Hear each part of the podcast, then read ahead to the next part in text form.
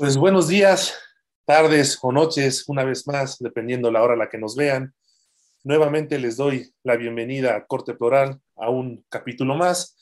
Soy Daniel Recio Escudero y en esta ocasión la mesa eh, platicará y debatirá respecto de la acción de inconstitucionalidad 130 diagonal, eh, diagonal 2010, si no me equivoco, fue la diagonal 2019 en donde la Suprema Corte eh, determinó un tema bastante trascendente en función de la materia penal, pero también que involucra cuestiones en materia fiscal, como es precisamente la prisión preventiva oficiosa.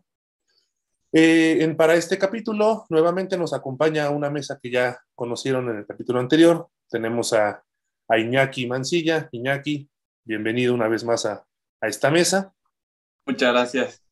Buenos eh, días. Tenemos a, Roberto Bonilla. Bienvenido, Roberto. ¿Qué onda? ¿Qué onda? Y tenemos a Gabriel Fernández. Gabriel, bienvenido. Muchísimas gracias, Daniel.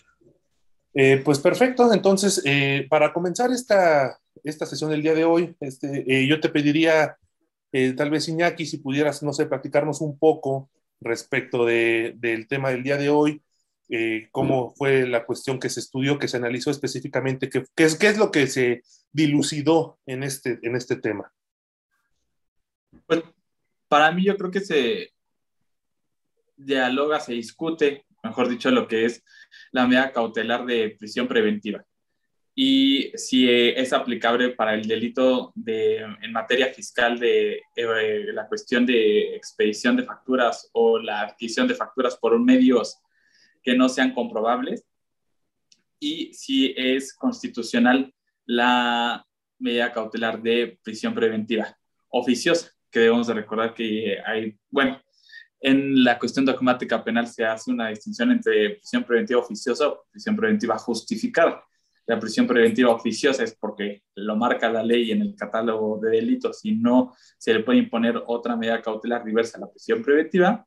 Y la justificada es toda vez que en este debate dentro de la audiencia mm, inicial, las partes van dialogando, van en esta cuestión del principio de contradicción para saber si se impone o no la, eh, la medida cautelar de prisión preventiva mm, justificada, ¿no? Porque es justificada toda vez que los argumentos van dentro de este, eh, dentro de este tenor para imponer dicha medida. Entonces, creo que ahí el, la, creo que el tema central es respecto de la constitucionalidad o inconstitucionalidad de la decisión preventiva oficiosa respecto del delito de obtención de facturas. Claramente. Así es, efectivamente, y a mí me, llama la atención, porque me llama la atención, eh, Roberto, en esta lógica, cuando revisamos eh, la demanda de acción de inconstitucionalidad que presenta la Comisión Nacional de Derechos Humanos, eh, vemos que, eh, bueno, impugna o trata de, reclama la invalidez de tres normas en particular, ¿no? Derivado del artículo quinto, fracción décima tercera de la Ley de Seguridad Nacional. También eh, el artículo 167, párrafos primero, segundo y tercero del Código Nacional de Procedimientos Penales. Y el artículo 113 bis del Código Fiscal de la Federación. Eh, ¿Pudieras platicarnos un poco también eh, por, qué, por qué la trascendencia de estos artículos impugnados? Eh, de hecho, para entender el contexto, hay que, desde mi experiencia, ¿no? Hay que remitirnos desde la Ley, General, Ley de Seguridad Nacional. Ok. Porque hay que recordar que se reformó el catálogo de penas en el 2019. aquellos delitos que ameritaban prisión preventiva, de facto, en, la, Constitución General. Sin embargo, si lees el catálogo, en general no aparece como tal implícito la expedición de, comprobantes fiscales o, la defraudación fiscal. No es hasta el Código Nacional de Procedimientos Penales, que es precisamente uno de los argumentos que esgrimió eh, la Comisión Nacional de Derechos Humanos, en el cual el propio código le da las facultades al Ministerio Público para pedir, por si sí o por si no, la prisión preventiva tenemos que recordar también que el mismo Código de Procedimientos Penales, si pides la prisión preventiva, no puede exceder de dos años. ¿Por qué, ¿Por qué fue la intención, no diré que, bueno, sí, entre parte de los legisladores y del Ejecutivo de hacer eso? Hay que recordar que hace dos, tres años, cuatro máximo, empezaban a sonar noticias como la estafa maestra. Sabemos que Rosario Robles por eso está en la cárcel. Hace poco el tema de los Gómez Monts, en el tema de facturación, bueno, este, comprobantes fiscales que no amparaban operaciones. Pero ¿por qué se da esto? ¿Por qué lo hicieron en el tema de seguridad nacional? Desde mi criterio, muy sencillo, porque la dogmática te dice que el Estado, para salvaguardar su existencia, puede hacer uso de cualquier recurso. La seguridad nacional es un tema sui generis, que no tiene una limitante y al amparándose en un interés superior, puede permitir casi cualquier acción. Lo que resolvió la Corte fue decir, ok, una cosa es que lo hagas por seguridad nacional y otra cosa es que no respetes derechos humanos, ¿no? Yo creo que sobre ese tema vamos a, ver. Y también es una mezcolanza de facultades, porque es, tienes la Ley General de Seguridad, el Código Nacional, el Código Fiscal de la Federación. Hay que saber también eh, las facultades que tiene la Procuraduría Fiscal, las, facultades que tiene la Unidad de Inteligencia Financiera. Y bueno, es, el tema se hace más, extenso, ¿no? Y te quedas y dices, bueno, ¿por dónde empiezo, no? Pero más que nada es eso, o sea, el Estado en esta administración fue este, fiscalizar más, evitar la evasión fiscal. Así de sencillo. Perfectísimamente. Y, en ese tenor, por ejemplo, yo quisiera empezar eh, contigo, Gabriel, en, tu experiencia además. Estoy seguro que nos vas a enriquecer mucho en este punto. Eh, el Código Nacional de Procedimientos Penales, precisamente el artículo impugnado, 167, sus fracciones primera, segunda y tercera, nos habla, por ejemplo, de que evidentemente eh, se consideran delitos que ameritan prisión preventiva oficiosa y habla de contrabando, habla de defraudación fiscal y su equiparable, y la expedición, venta, enajenación, compra o adquisición de comprobantes fiscales que amparen operaciones inexistentes, falsas o actos jurídicos simulados, entre, bueno, de manera genérica es lo que comento. Eh, ¿Realmente eh, podríamos considerar que este tipo de delitos realmente ameriten una prisión preventiva oficiosa? Ok, eh, eh, empecemos por el inicio. Ah, y aquí creo que vamos a empezar a entrar un poco al, fondo del asunto y al fondo de la, de la acción de constitucionalidad que se presentó, en el sentido de, el argumento central de la comisión es, a ver, está bien bonito que lo equipares a seguridad nacional, está, está bien padre, señor legislador, nada más que hay un pequeño problema operativo. Tu reforma constitucional de hace unos años cuando reformas el, el, artículo 20b, fracción primera de la Constitución y el 22 de la Constitución, cuando generas todas esas reformas, estableces un catálogo muy clarito de qué cosas sí tienen prisión preventiva oficiosa. Entendiendo eso como una excepción a la, a la regla general de que no debería existir la prisión preventiva oficiosa, ¿no? Entonces me dice, ah, en esos casos sí va a existir. Ok, y entre uno de ellos está seguridad nacional hasta ahí pareciera ser que todo está de acuerdo. Cuando reforman la ley de, cuando reforman la ley de seguridad nacional, cuando reforman el, Código Nacional de Procedimientos Penales, y el, ¿qué es lo que haces? Al legislador secundario se le ocurre la maravillosa idea de decir, ah, es que estas conductas que son este, establecidas en el Código Fiscal de la Federación, las equiparo a seguridad nacional y luego entonces ya están dentro del catálogo que dice la Constitución, ¿no? Entonces ahí está, claro que sí se puede, si el artículo quinto de la Ley de Seguridad Nacional dice que, o sea, haces este, este recorrido y allí es donde te encuadras. Creo que ahí es, y es justamente uno de los primeros puntos que debate la Corte, que es, espérame, legislador secundario, ¿tienes facultades para hacer eso? ¿No estás excediendo el catálogo que te dio el constituyente permanente? Más allá de que, de un tema de que si merecen ser castigados esos delitos, sí o no, lo que sea, eso creo que en este momento es intrascendente. Es un tema técnico de, ¿te alcanza la legislación para hacerlo o no?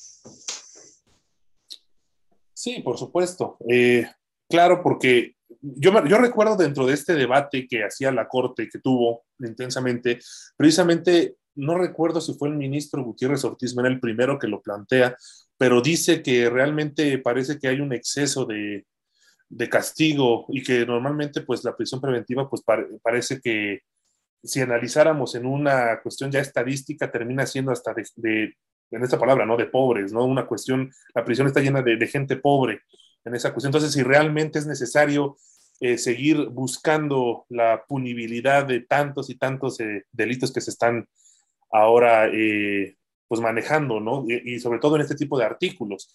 Eh, tú, tú, Iñaki, por ejemplo, ¿qué nos puedes decir respecto de esto? O sea, ¿crees que, pues sí, es necesaria la punibilidad en, en, este tenor o, o, yo, yo creo que en, en, principio la prisión preventiva no debería existir. Y creo que porque eh, se está haciendo un uso excesivo de la prisión preventiva. Ahora, no olvidemos que la prisión preventiva es una medida cautelar y una medida cautelar entendida dentro de la naturaleza jurídica del derecho penal es que, que el, el, imputado no se sustraiga, uno que no se sustraiga de la acción de la justicia, asegurar la seguridad de la víctima y que no se obstaculice el, proceso. Entonces, si bien una medida cautelar va a ser una limitante al ejercicio de derechos humanos de, del imputado, siempre se debe buscar lo que sea menos restrictivo para asegurar, para asegurar todas estas finalidades que busca una medida cautelar. Evidentemente, la prisión preventiva pues llega a ser la más restrictiva de todos los derechos en la imposición o para el aseguramiento del proceso penal. ¿Cuándo deberíamos de utilizar las diferentes medidas cautelares que propone el Código Nacional de Procedimientos Penales para evidentemente asegurar o que se dé una certeza al proceso penal? Pero en, en esta cuestión de populismo punitivo que tenemos en México, en el sentido de que no es que si no, es, si no hay prisión preventiva, no hay justicia. En, ese sentido, todo lo estamos, se racionaliza ¿sí? la cuestión jurídica. En, si no hay prisión preventiva, ah, entonces no se va a hacer justicia. Cuando no, no se trata de eso, tenemos otras medidas, tenemos otras facultades o la ley faculta para que se, se siga desarrollando ese mismo proceso en una eh, el sujeto al proceso en libertad porque sí debemos de hablar de eso. Es que no, es que está en libertad. No, no está en libertad. Sigue sujeto a un proceso donde todavía no se ha definido nada.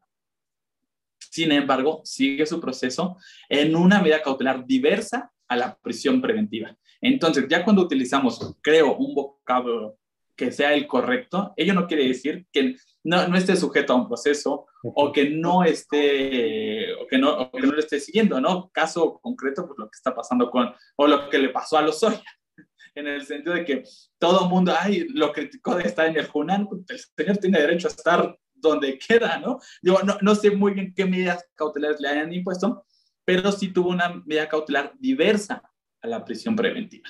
Entonces, no quiere decir que esté en libertad, no quiere decir que el proceso haya acabado, no quiere decir que ya se haya desvinculado del juicio, simplemente se le impuso una medida cautelar que durante ese desarrollo del proceso estaba asegurando estas tres finalidades que busca una medida cautelar, que es decir, que es limito al imputado dentro del ejercicio de sus facultades, sin embargo, ello no quiere decir que le voy a imponer la más restrictiva. Y como uno de los argumentos que decían la ministra Piña, es decir, se debe hacer un riguroso análisis de constitucionalidad en el momento que se impone una prisión preventiva.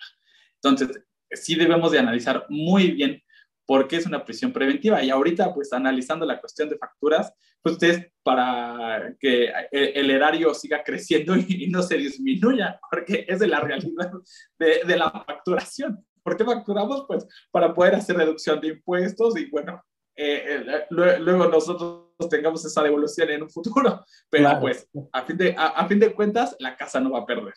Entonces, pues, por, por, eso hacemos uso de los, de los mecanismos y sobre todo, no olvidemos que también las penas que utiliza el, el derecho penal son para una cuestión de atemorizar a la población, porque para que cumplan con, con las normas. Entonces, es, es, es, ese efecto psicológico de que voy a hacer que cumplas de una u otra manera, pero vas a cumplir.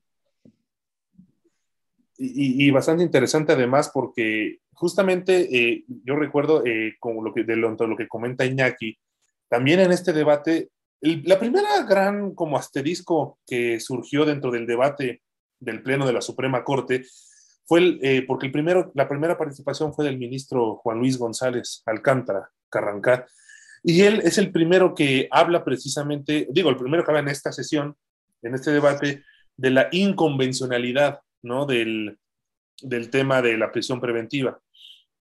Y de pronto ahí el ministro Saldívar se atreve a hacer un, una, una puntual aclaración diciendo, vamos a declarar inconvencional un artículo constitucional, o sea, es, es como esta, eh, es este planteamiento jurídico que, que, muestra o que advierte el ministro Saldívar, ¿no? ¿Tú crees, Roberto, por ejemplo, en, en ese sentido, que pudiéramos llegar a decir o a expulsar de alguna manera o a invalidar la prisión preventiva a la luz de una cuestión de inconvencionalidad?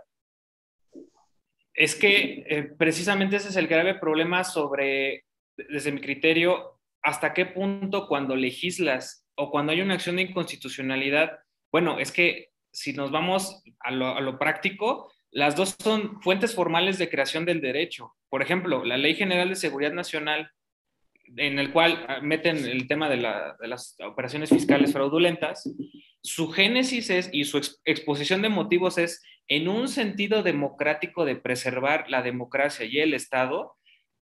Aquí el, el Estado, con afán de salvaguardarse, va a hacer esto. Y me remito a lo que dijo Gabriel. Ok, técnicamente lo hizo el legislativo, tiene cierta validez, pero si la Suprema Corte llega y comenta, oye, ¿sabes qué? Es que lo que legislas o lo, que reformas, incluyendo desde mi criterio lo que, hace lo que hacen respecto a la propia Constitución, como en el catálogo de penas que, en lo que reformaron de la, del 2019, hay un, problema de convencionalidad sobre a qué le hacemos caso, ¿no? ¿A qué, a qué poder fáctico le vamos a hacer caso? A la, a la Corte, que es la que resuelve, la que dirime y, y las lagunas nos las aclara, o al legislativo que, que también tiene esa, representación popular eh, y es la, manifestación del pueblo. Y nos, vemos, nos vamos a un tema filosófico que llegas a un punto y dices, bueno, pero ¿a quién le hago caso, no? Y, y bueno, por ejemplo, eh, hay que aclarar un punto. Son sobre todo tres delitos, que son los que están en el ojo del huracán. Defraudación fiscal, contrabando y operaciones este, amparadas con, bueno, comprobantes que no amparan operaciones, ¿no? Eh, en el caso de contrabando, bueno, ahí nos vamos casi a remitir a la introducción ilegal de mercaderías. Ahí no tenemos bronca. Si hay prisión preventiva, no hay tanto problema, ¿no? Creo que ahí lo tenemos un poco más claro, ¿no?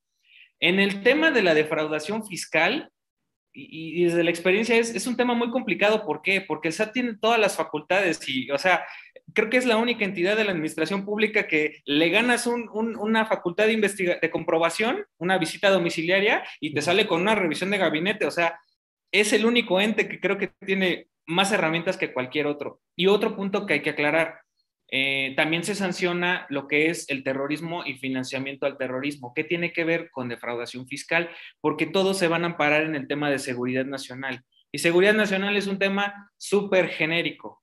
Y, ahí aplica lo que dirían los de, en su momento, Coparmex. Eh, sí se presta un terrorismo fiscal. ¿Por qué? Porque no, no te gusta algún... Eh, es una manera incluso hasta de censurar. Desde, de otra manera, desde el punto de vista fiscal, pero sí también sirve a, a no legitimizar otras voces de crítica, que es lo que ha pasado últimamente en esta administración. ¿Alguien se queja? Mándale a la UIF, mándale a la Procuraduría Fiscal. Oye, espérame, o sea, ¿y realmente opera? Ese es el grave problema, ¿no? Y último punto respecto a esto. Eh, tres brazos son los más, eficientes, creo, para manejar este tipo de circunstancias. El SAT con sus facultades de comprobación, la UIF y la Procuraduría Fiscal. El único problema es que hasta cierto, bueno, todos dependen de la Secretaría de, de Hacienda y Crédito Público. Y la pregunta es, bueno, la UIF investiga la Procuraduría denuncia y también eh, de otra manera investiga el SAT con otras facultades, pero dices, eres juez y parte. O sea, te deja en un estado de indefensión porque estás haciendo muchos frentes contra un mismo ente. Y, en el, y el Poder Judicial te estás jugando todas las cartas en una sola... Y a ver si sale, ¿eh? Ese es otro punto. Pero bueno, sería todo. De momento, de momento. Sí, claro. No, no, y además muy interesante. Mira, yo en este punto, eh, mira, eh, por ejemplo, Gabriel, yo, yo también escuchaba otro de los puntos que hacían como esta, o pretendían hacer una distinción en este debate, era entre definir un delito grave y uno de amenaza de seguridad nacional, ¿no? O sea, me acuerdo que, no, no, recuerdo si fue el ministro Laines el que puntualmente creo que dijo, una cosa es un delito grave y otra cosa es un delito de, eh, de amenaza de, de, seguridad nacional, ¿no? Y él considera que no podían equipararse en ese sentido. Eh, obviamente yo creo que todos alguna vez hemos escuchado eh, en alguna, de alguna manera defraudación fiscal. Eh, primero quisiera que si pudieras tú platicarnos en tu experiencia, pues para la gente también que nos ve y entienda, tengo mejor conocimiento, ¿qué podemos entender por defraudación fiscal? obviamente que a lo mejor algún sus derivados y además si estos, pues evidentemente, ¿por qué necesariamente encuadran o no en seguridad nacional, ¿no? También sería algo muy interesante, en delitos o amenazas de seguridad nacional. mira, ahí fíjate que los temas de los delitos fiscales es, este, literal, nos da materia hasta para armar un, un diplomado, un seminario. Porque por, por, muchas particularidades que tienen, tienes el, delito, el delito de defraudación fiscal en sus términos más genéricos, que prácticamente sencillamente es que tú engañes, si lo queremos poner en algo muy, muy, muy sencillo, muy básico, es Tú a través de engaños omites el pago de impuestos, engaños al fisco, ¿no? Y eso genera un perjuicio al Estado. Eso es en, términos más este, genéricos, más genéricos posibles, ¿no? De ahí ya tenemos equiparables, este, agravantes, que si fue con facturas, que con deducciones, que no sé qué. El Código Fiscal tiene un, un catálogo este, que te lo va desarrollando, incluso en algunas leyes ya revisen la reforma que viene para el próximo año y hay dos, tres artículos que te empiezan a equiparar muchas cosas, ¿no?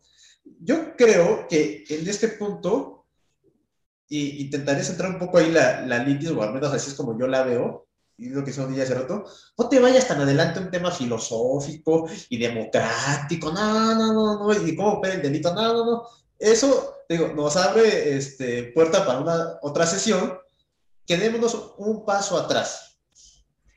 Y, y, yo creo que allí es el, el, el, el, tema que debemos de analizar es,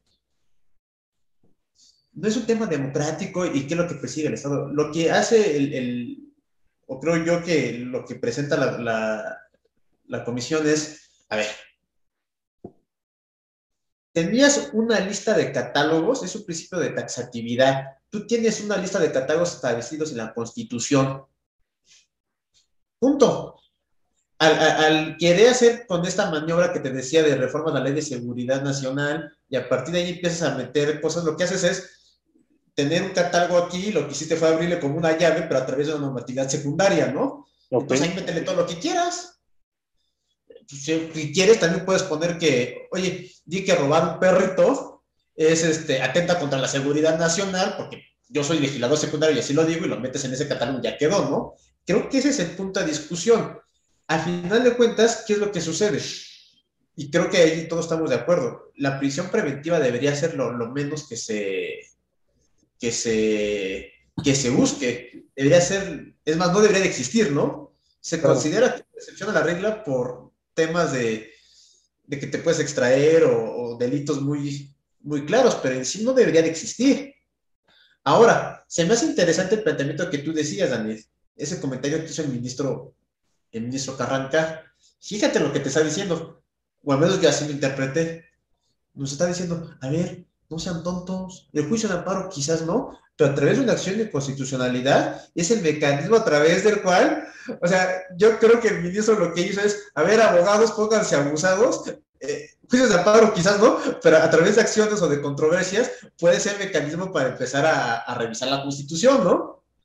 Y entonces eh, creo que ahí es donde se empieza a abrir una puerta y, yo creo que eso es lo, interesante de este asunto, más allá de cómo se resolvió, el ministro Caranca como que entre, eh, entreabrió una puertecita para futuros asuntos, ¿no? Claro. No, y además eh, revive este viejo debate entre constitucionalistas, que es el de si pueden declararse inconstitucionales las, las, eh, las reformas constitucionales mismas, ¿no? Es un debate ya muy clásico en el derecho constitucional, donde el bloque, hasta yo mayoritario, te dice que no, pero también existe una nueva corriente, una nueva tendencia de pensamiento que te puede decir, bueno, pero sí pueden ser revisables, sí pueden ser atendibles, sí deben ser incluso valoradas dentro del el mecanismo correcto, como bien, como bien mencionas, ¿no? Y parece aquí exactamente que el ministro Caracas está diciendo, pues, el amparo no, ya, pero la acción, eh, yo creo que podemos sentarnos a platicar, vamos a decirlo así, ¿no? Sentémonos a platicar. Y creo que eso es muy interesante porque también atiendes, y creo que ese debate que siempre ha existido, bueno, últimamente ha existido, yo soy más de la idea de que atiendes a un principio de que estamos en una etapa de globalización. Hay algo que algunos autores le llaman el legislador este, internacional, ¿no? Mm. Sí, está muy bien. Eh, ahí en San Lázaro hagan su, su, debate y todo eso. Pero espérate que te marquen de. a que llegue el jalón de orejas de allá arriba de, de Nueva York o, de organizaciones internacionales en el que te dicen, oye, el mundo está avanzando hacia este camino. O avanza con nosotros o se queda atrás. Usted decida. Ahí vamos viendo, exactamente. Ahí vamos viendo, ¿no? Y, dentro de esto, de hecho, también había otra cosa, Iñaki, que a mí me llama mucho la atención. Este, el proyecto, eh, por lo que pudimos advertir en la sesión, mencionaba que el ministro Franco pretendió hacer un test de proporcionalidad respecto de eh, la prisión preventiva oficiosa, ¿no? Que digo, para el auditorio mismo, eh, el test de proporcionalidad precisamente lo que busca es pues, analizar si la ley que se impugna en la materia pues tiene un fin válido, tiene una está justificado, tiene eh, esta validez desde su existencia misma. El proyecto presumiblemente decía que, que sí superaba el test de proporcionalidad, pero el ministro Laines después dijo, con todo respeto, yo creo que no lo supera, ¿no? O sea, no supera el test de proporcionalidad la prisión, la prisión preventiva. ¿Tú considerarías, por ejemplo, en este punto específico, crees que, de entrada, la primera pregunta que te haría sería, ¿tú crees que efectivamente era necesario un test de proporcionalidad en este caso? Y en segundo lugar, ¿se superaría o no se superaría el test? Yo, yo creo que como ahorita lo estaba diciendo bien Gabriel, de cómo, cómo se van estructurando, cómo voy introduciendo cosas, que creo que también lo dijo Roberto, cómo voy introduciendo cosas a la ley, ¿no? A, a fin de cuentas, el derecho es argumentación. Entonces, ah, si tengo un hilito, así sea de un hilito, me voy a jalar para poderlo argumentar, para poderme justificar. De ahí me voy a agarrar, ¿eh? O sea, es seguridad nacional, pues sí, es seguridad nacional, porque le están pegando a algo muy importante el Estado, el dinero. ¿De dónde agarro yo recursos? Y sobre todo ahorita que estamos dentro de un Estado benefactor en donde políticas públicas, hay que tener dinero, hay que meterle dinero, pues evidentemente tengo que recabar. Entonces, si de ahí de, voy a decir seguridad nacional y, me saco el argumento necesario para poderlo justificar, pues claro que sí. Yo creo que en este caso y en este proyecto, pues pasó lo mismo. ¿De qué herramientas tengo para, o sea, dentro de la coherencia del argumento, claro, porque no voy a utilizar instituciones jurídicas que al final me vayan a resultar incongruentes, Claro. Entonces, ¿de, ¿de, dónde me puedo agarrar? Ah, pues este test de proporcionalidad para que se vea que no. Si efectivamente la prisión preventiva resulta necesaria, para este tipo o catálogo de delitos. Entonces, volvemos a esta cuestión de populismo punitivo, en donde voy agrandando y voy ensanchando este catálogo de, delitos en los que a todos se le va a meditar este, prisión preventiva oficiosa. Entonces, es a partir de, que, de esta argumentación de esta cuestión de test de proporcionalidad, hasta creo, que le metió test de razonabilidad para que verdaderamente ahí el argumento quedara macizo y decir, no, no me van a tumbar mi, mi argumento. Cuando creo que eh, hemos dicho que la prisión preventiva oficiosa, una, no debería existir, y si existe, debería ser efectivamente la excepción a la regla y no, no la regla. poner exactamente, y no la regla misma, como hemos venido este, diciendo. Sin embargo, pues sostengo que en nuestra cultura jurídica es, si no hay prisión preventiva, es igual a no hay justicia, es igual a no hay un proceso, es igual a estamos en la ilegalidad, cuando es todo lo contrario. Y efectivamente, como dijo Roberto, en, en, sistema de recaudación y de cuestión de eh, impuestos, pues tenemos tres brazos armados en los que uno como ciudadano sí está en la calle de la amargura, en una unidad de inteligencia financiera en donde al, a principios de este sexenio vimos que era el brazo armado, porque ya ni siquiera la, la fiscalía eh, se estaba utilizando como brazo armado. ¿Quieres verdaderamente someter a alguien? Congélale este, su patrimonio. Entonces, ahora sí va a venir rogando a pedir perdón y pedir misericordia para, para poder sobrevivir, ¿no? Entonces, y, y, sobre todo, y quien le puso un alto a la unidad de inteligencia financiera, pues fue el exministro Medina Mora con su gran jurisprudencia, que ah, después, obviamente, en un embate este, político jurisdiccional, pues la Corte dijo, no, pues saben qué, vamos a tener que invalidar la, la, jurisprudencia y le vamos a seguir dotando de facultades normales a la unidad de inteligencia financiera. Eh, él puede hacer lo que quiera, ¿no? Bueno, y se diga la Procuraduría Fiscal y el SAT. Entonces, ahí, e, eso es como que esos entes armados siguen estando facultados. Entonces, es, es algo que no se les va a poder quitar fuerza, porque es, me acuerdo que mm, fui a un, a un si, si, mal lo recuerdo, creo que fui a, a, Alemania, fue a Alemania. Y en Berlín este, está, está, está en un edificio que creo que era de... Eh, ay, se, se, me fue la, la policía nazi. El, nombre de la policía, bueno, el, el, nombre de la policía, creo que la SS y la, la otra, pero no, no, me acuerdo bien. Y, y, nos dice el guía, no, ahora ya se volvió en un edificio más terrorífico. Y todo el mundo dice, el SAT, efectivamente. ¿no? Ya todo el mundo tiene más en automático, ¿no? en automático ahora se ha vuelto en el, en el, en el peor edificio, en el, verdadero terror, ¿no? Exacto, evidentemente. Bueno, regresando al tema, yo creo que ningún test de proporcionalidad, ni de razonabilidad, ni nada, creo que puede justificar una prisión preventiva. Al contrario, yo sí creo que sí es inconstitucional y más allá inconvencional. Porque sí, sí debemos de tomarla como excepción a la regla y no como la regla misma. Ok. No, y definitivamente. ¿eh? ¿Ibas a contar algo, Gabriel? No sé. Y aquí, si me permites, Horacio. Adelante. Intentando complementar un poco de esta parte, la pregunta que nos hacías, es algo que me van a colgar de la. Me van a, me van a empezar a colgar, y es algo que te he comentado en ocasiones que hemos ahí platicado en, en otras reuniones, en privado, pero es justamente por ese tipo de cosas es que a mí en lo personal no me gustan los, los test de proporcionalidad, ese tipo de, de, herramientas o de métodos tan novedosos que ahorita todo el mundo compra como si fueran a panacea para el derecho constitucional, a mí en lo personal por eso no me agrada. Creo que es una herramienta que te sirve para evaluar una sentencia que ya se emitió, más no para construirla. ¿Por qué? Porque bajo esa tesitura todo es justificable, como decía Iñaki, ¿no? Basta que te pongas creativo, o diría unos abogados, nos ponemos románticos y le redactamos y justificamos y lógicamente y tanto con una estructura lógica como con ciertos principios puedo justificarte fácilmente que es necesaria una prisión preventiva con un test de proporcionalidad, ¿no? O sea, ahorita Roberto decía, no, porque es el patrimonio y es dinero del Estado, bueno, dinero del Estado tendría mis dudas, pero este, bajo ese argumento yo también te puedo decir, oye, y antes de dinero, ¿quién es más preciado la vida? ¿Por qué no también podemos, este, que se atenta contra la seguridad nacional? Si el homicidio, ¿qué más preciado que la vida de tus compatriotas, caray? Y órale, también prisión preventiva oficiosa. Bueno, en ese caso del homicidio sí está, el homicidio doloso sí está para prisión preventiva oficiosa. Sí, está, pero me refiero, en ese ejercicio de que, de que no estuvieron, que queremos justificar o ejerciendo ese tipo de test o, digo, este tipo de herramientas creo que Argumentativas. No, me no, me gustan porque te permite hacer todo eso, ¿no? Justificas lo que quieres, nada más lo acomodas bien y ya quedó. ¿Tú, qué opinas, Roberto?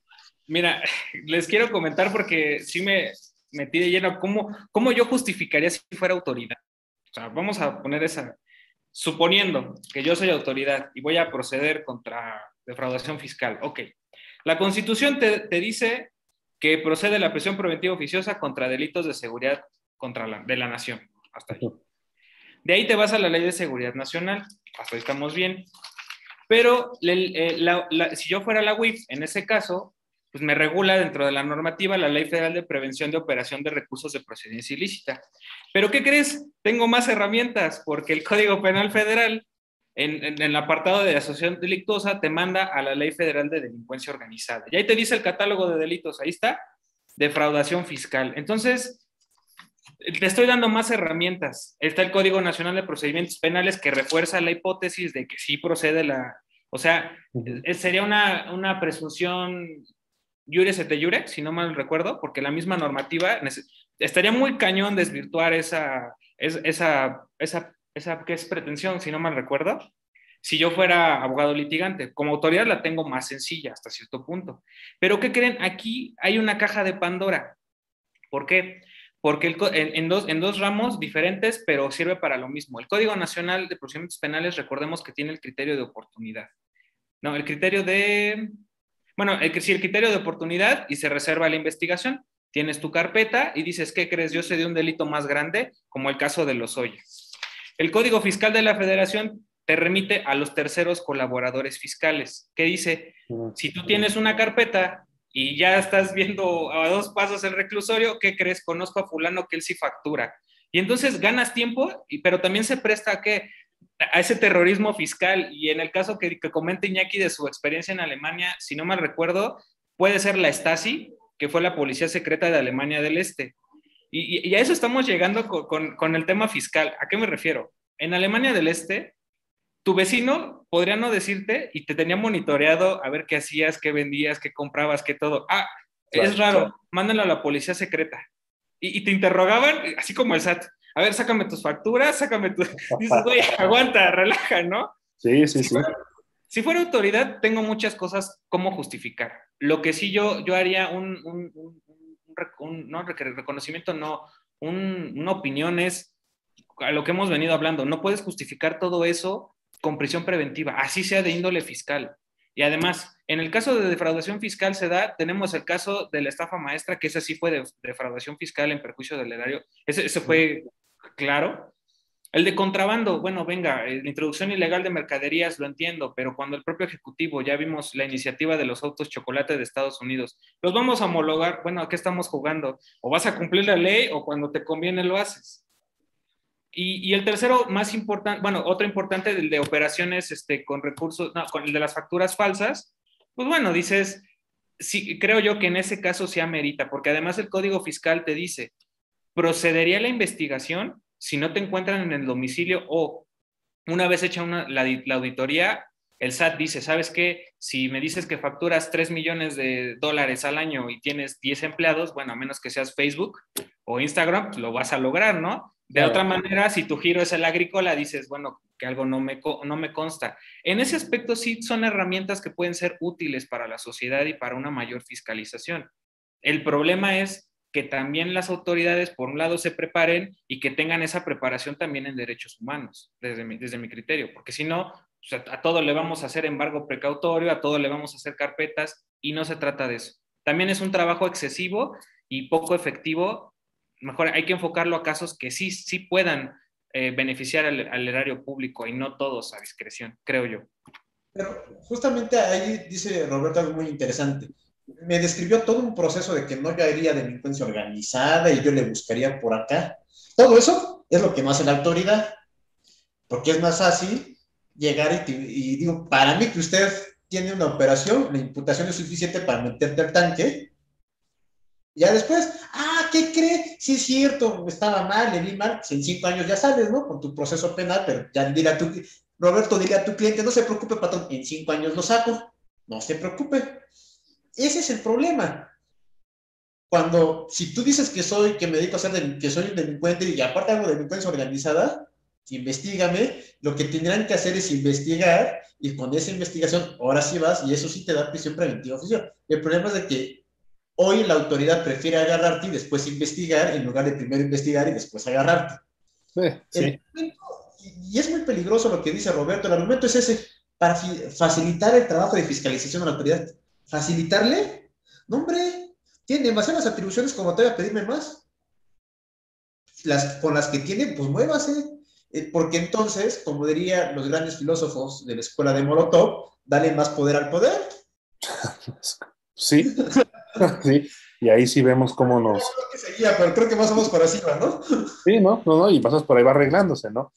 Y, digo, ahora, si analizamos bien este, lo que ocurrió ese día en la sesión, al final, eh, bueno, podemos todos ver, porque además fue público, que fue una votación de 8 a 3, ¿no? O sea, ocho ministros estuvieron en contra del proyecto del ministro Franco y solamente la ministra Esquivel y la, ministra Ríos Farhat estuvieron a favor de, del mismo.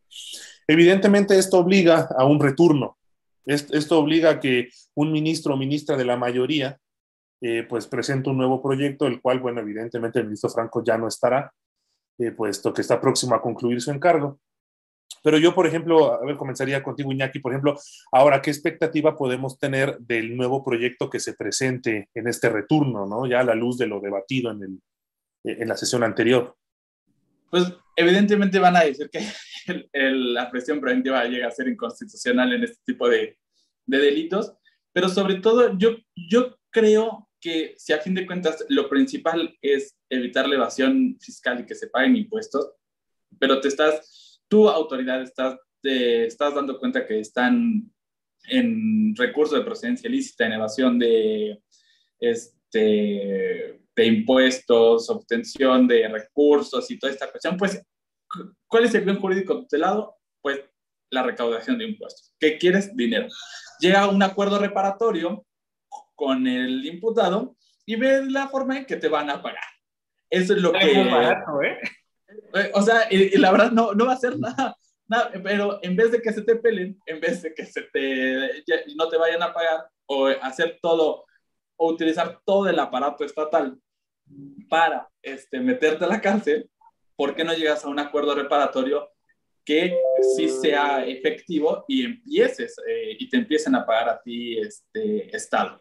Ese yo, yo creo que sí sería lo, lo mejor. Uy, y hacer eh, uso de las otras posibilidades que también maneja el Código Nacional de Procedimientos Penales, como bien lo dijo este, Roberto, así de criterio, utilizar criterios de oportunidad. Ok, este, estoy en un juicio, utilizar los acuerdos reparatorios, la suspensión condicional del proceso, utilizar el procedimiento abreviado, que tenemos muchísimas más herramientas, porque también sale muy costoso hacer todo un proceso en contra de una persona a veces hasta sale más caro de, lo que se debe.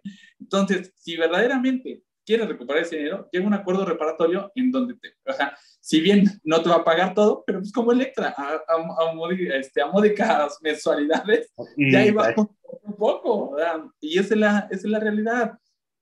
Entonces, pero también que las autoridades estén abiertas a una cuestión de diálogo y por, ¿por qué? Porque nadie quiere un proceso penal. Entonces, si nadie quiere un proceso penal, evidentemente las personas van a estar abiertas a, diálogo para empezar a pagar. Creo que pasó hace poco con, si mal lo recuerdo, con el de um, agro...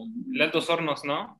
Ajá, el de Alto, justamente ese es el de Altos Hornos que llegó, pisó el reclusorio norte, creo que un día, y al día siguiente, ¿qué crees? Apareció un acuerdo reparatorio y al año yo le voy a pagar 10 millones de pesos. Oye, fue muy bueno, porque a fin de cuentas, si al año va a pagar 10 millones de pesos y ya se acabó ahí el proceso, pues está súper bien. Y lo que tienen el proceso abreviado de los acuerdos reparatorios, la suspensión condicional del proceso, es que no genera un antecedente penal. Entonces, aparte de todo lo que vas a pagar, no te va a generar un antecedente y ya, o sea, y todo el mundo es un ganar-ganar, que es lo que todo el mundo quiere. Entonces, ¿por qué no llegamos a esos acuerdos de que, mira, te doy estas mensualidades a pagos chiquitos, pero voy a recuperar ese dinero al final, ¿no? Claramente. Sí, ¿no? Siempre hay que buscar, yo creo, siempre dicen que el mejor juicio es aquel que no llega a tribunales, ¿no? Y eso se ha mencionado siempre, aquel que buscamos que no se llegue a tribunales, sino que se busque una solución, como dice Iñaki, ¿no? Reparatoria antes de, que esto sea procesado, pues es, es, mejor aún. sí, eh, más vale un mal acuerdo que un buen juicio. Exactamente, ¿no? Ahí, estamos en esa, en esa lógica.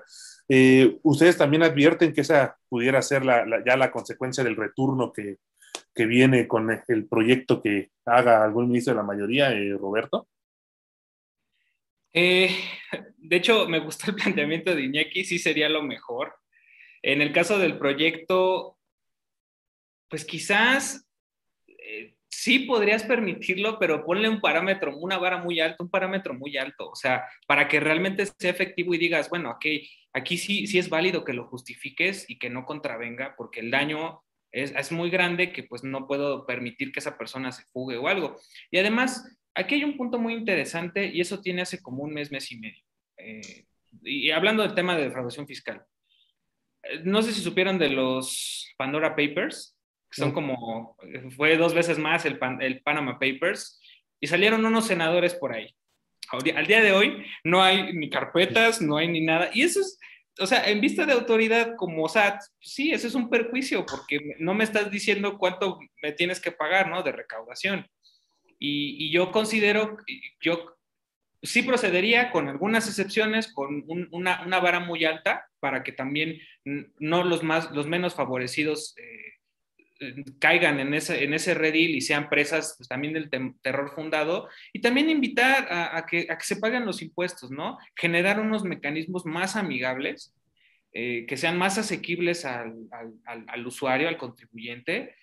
Y, y yo creo que de esa manera hasta te daría gusto pagar impuestos. Dices, bueno, y, otra cosa muy importante, a lo mejor los impuestos directos no tanto, pero los indirectos como el IVA, el IEPS, eh, entre otros, yo creo que esos ayudarían si amplías un poco el catálogo con un porcentaje muy bajo, tampoco en un 30%, un 3, un 4, creo que eso ayudaría mucho a la recaudación, evitaría la evasión fiscal y además eh, le beneficiaría a todos, o sea, tú como Estado obtienes ingresos, pagas de alguna manera, quieras o no, como contribuyente, pero tampoco se te hace pesado.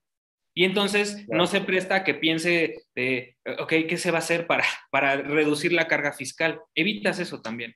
Claramente. Yo, creo que nada más como comentario al margen de lo que estaba diciendo José, yo creo que aparte de reducir y hacer lo que es, yo creo que excelente, que como ciudadano veas verdaderamente la aplicación de esos impuestos. O sea, yo, yo creo que más también que es muy importante que todos eh, hacer accesible el pago de impuestos y no tratarlos de evadir, porque a fin de cuentas todo el mundo trata de, de hacerlo. Sin embargo, creo que lo más importante también dentro del pago de impuestos es que veas la aplicación de tus impuestos, que verdaderamente veas un buen sistema de salud, un buen sistema de educación, o sea, todo lo que debería de proveer el Estado. Porque evidentemente cuando no lo ves, es ahí donde dices, entonces, ¿de qué están sirviendo lo que estoy pagando? Exactamente. Exactamente. Antes, perdón, una observación rápida. Ahorita de lo que dijo Iñaki y me, me, recordó algo. Por ejemplo, muchas veces se comenta, y hace poco el director de, de, Petróleos dijo en la Cámara, no, no, es que nosotros somos la empresa que más paga. Pues sí, pero, pero pagan, ¿por qué? Por, en, ese, en esa cuestión, ¿no? por ejemplo, es, estás pagando el IVA, el ISR, el ISPT, este, los, los, las cuotas a la Comisión Nacional de Hidrocarburos. Esos son impuestos directos, en, su mayoría, no todos, pero sí, la, en su mayoría que es de facto. Pero también eso de, es que yo pago muchos impuestos, creo yo que no hay que rozar tampoco ni exagerar de, es que yo soy nacionalista y me encanta pagar. Pues no, porque si no lo veo, pues está como, como difícil que me incentive a pagar, ¿no? Claro. O sea, quiero verlo, como dijo Iñaki, en un sistema eficiente, quiero ver un cambio en algo, ¿no? Que sea la banqueta de tu casa. pero, aparte, Pemex, también seamos sinceros, o sea, es toparle el ojo al macho, si bien paga impuestos, pero otra vez regresa a Pemex para poderlo salvar, ¿no? Exacto. Ya, ya, eso ha sido ya un barril sin fondo que dices, es que, o sea, si bien paga los impuestos, pero otra vez los impuestos. Pero regresa. Parece... Y lo peor es que el triple o el cuádruple de lo que está pagando. Entonces, Así es. no, eso ya no es válido. bueno, y, y, tú, Gabriel, ¿qué nos puedes decir de, de esto? yo, yo lo veía, yo lo, no, yo lo veo muy sencillo en el tema de, Roberto decía, ¿no? Que, que, que, la Corte se pusiera proactiva y no, mira, con un parámetro, no, no, no. Eh, al ratito a veces nos muestra Roberto su credencial de, funcionario del SAT para, para recaudar. No, a ver, e, e, esa, esa no es la chamba, ese no es el trabajo de un tribunal constitucional, andarle ayudando a las autoridades, o andarle ayudando a la gente, ay, para, para, no, mejor hágale así autoridad, porque así le, no, ese no es su trabajo, su trabajo es resolver si las actuaciones son correctas o no, punto. Bajo ese tenor, ¿cuál, insisto, un parámetro, parámetro para qué, no, a ver, tienen que entender, bueno, así es como yo lo veo o siempre lo he visto, el poder del Estado, de la administración frente a un particular es David contra Goliat, te van a hacer pomada. Hay muchas herramientas que tiene el Estado. ¿Le quieres dar más? Ahora, ah, pero ahora le vamos a dar un parámetro para que pueda justificar lo que me va a hacer. No, haga con lo, haga lo que pueda con sus herramientas y punto, ya tiene suficiente, ya no pida más, ya no le des más poder al sistema. Entonces, mejor vete y ya de una vez, se no sale tu, tu, quincena, pues ya para qué, ¿no? ¿Para qué le haces de emoción? No, creo que tenemos, y esa es nuestra labor como abogados. Nuestra labor como abogados es, creo que es intentar y buscar salvaguardar este tipo de temas. O sea, es un tema constitucional de que si el Congreso hizo bien o hizo mal, ahí ese es el resultado. De una política correcta o incorrecta pesa tu resultado. Si hubieras querido hacerlo, creo yo, y, creo que ese es el razonamiento más allá de ir a todo un tema de, filosofía o de política tributaria, es, ¿quieres, ¿querías hacer lo que eso fuera una, una prisión preventiva? Hubieras puesto en el listado de la Constitución. ¿Por qué? Porque eso te lleva un tema de votos, ¿no?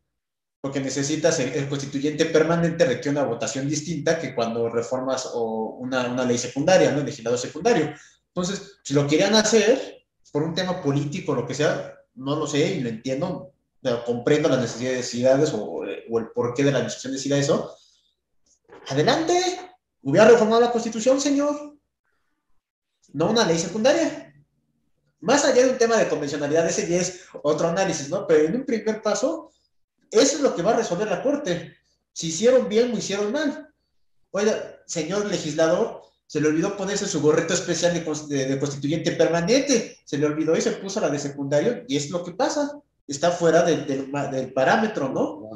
Si les interesa, y, y, con toda la justificación que nos da Roberto de que podría ser necesario con parámetros, también hagan una constitución consiga los votos para hacer una reforma constitucional. No sea este pichica, ahora sí que no seas pichicato y lo mandes al legislador secundario. El secundario y tal la responsabilidad, ¿no? Te sale, más, barato ahí, ¿no? Pues sí, pero. Claro. Eh, muchachos, pues estamos eh, pues ya en la recta final de, de, este, de este programa y bueno, pues como cada programa yo les pediría que, eh, una, que nos den una conclusión cada uno de ustedes respecto de este tema eh, para poder, eh, bueno, ir cerrando, ¿no? No sé, Iñaki, si pudiéramos comenzar contigo en una, una conclusión de, de, todo esto que hemos comentado. Pues la prisión preventiva oficiosa justificada debería desaparecer dentro de las medidas cautelares. Deberíamos de aprovechar otro tipo de medidas para aplicar dentro del, dentro del proceso penal y señalar que, que no se imponga la prisión preventiva, ello no quiere decir que no sea justicia, que no sea dentro de un proceso o que no se esté siguiendo un, un proceso, sino la misma ley marca otro tipo de herramientas, marca otro tipo de um, instituciones jurídicas que se pueden aplicar para seguir salvaguardando el desarrollo del proceso, que no se asegurar la seguridad de la víctima o, o del ofendido y que el imputado no se fugue, ¿no? Entonces, pero si no hacemos ese uso, ¿cómo también vamos a poder seguir desarrollando esta, todo este tipo de eh, herramientas que la misma ley nos marca? Creo que sí tenemos que hacer un cambio de pensamiento y sobre todo quitarnos esa cuestión del populismo punitivo con la prisión preventiva. La, la prisión preventiva ello no quiere decir que sea igual o que sea lo mismo a justicia. Entonces sí creo que debemos ir cambiando el chip de esa cuestión. Muchas gracias, Iñaki. Eh, Roberto, ¿tú qué nos puedes dar como una conclusión? Eh, igual que Iñaki, totalmente en contra de la prisión preventiva. No, no es la solución.